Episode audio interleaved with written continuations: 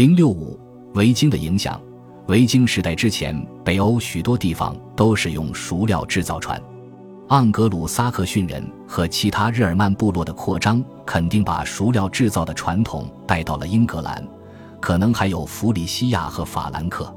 其他地区造船业后来的发展，导致中世纪船型的出现，如科克船和霍克船。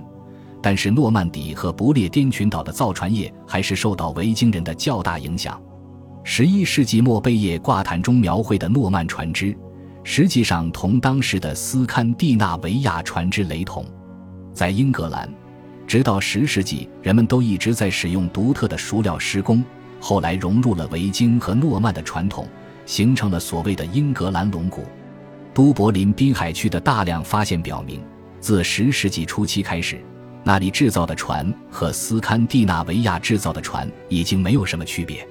都柏林的发掘证明，维京人不仅在那里造船，还沿爱尔兰海的其他地方造船，并且成品非常相似。作为一至十三世纪的国际港口，尤其是十二世纪七十年代被诺曼人征服后。人们肯定期待都柏林能提供更多船型的证据，维京造船传统也可能在远方留下痕迹。有人认为，十一世纪活跃在西班牙西北部加利西亚的维京人将熟料造船技术介绍到那里，至今仍然盛行。在东方。显然是七世纪和九世纪之间占据波罗的海西南部沿海地区的斯拉夫人，在很大程度上采用了斯堪的纳维亚造船技术。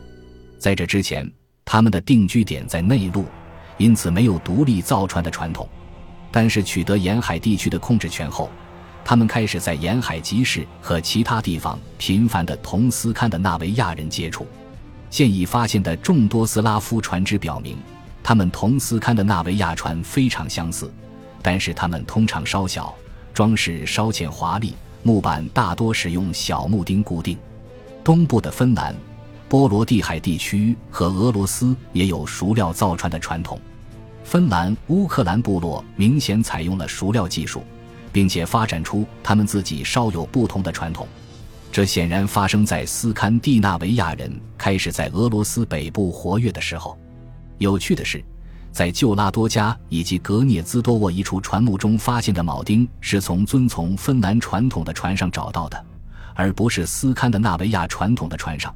这表明维京人在俄罗斯河流上使用的是当地制造的船，而不是他们自己造的船。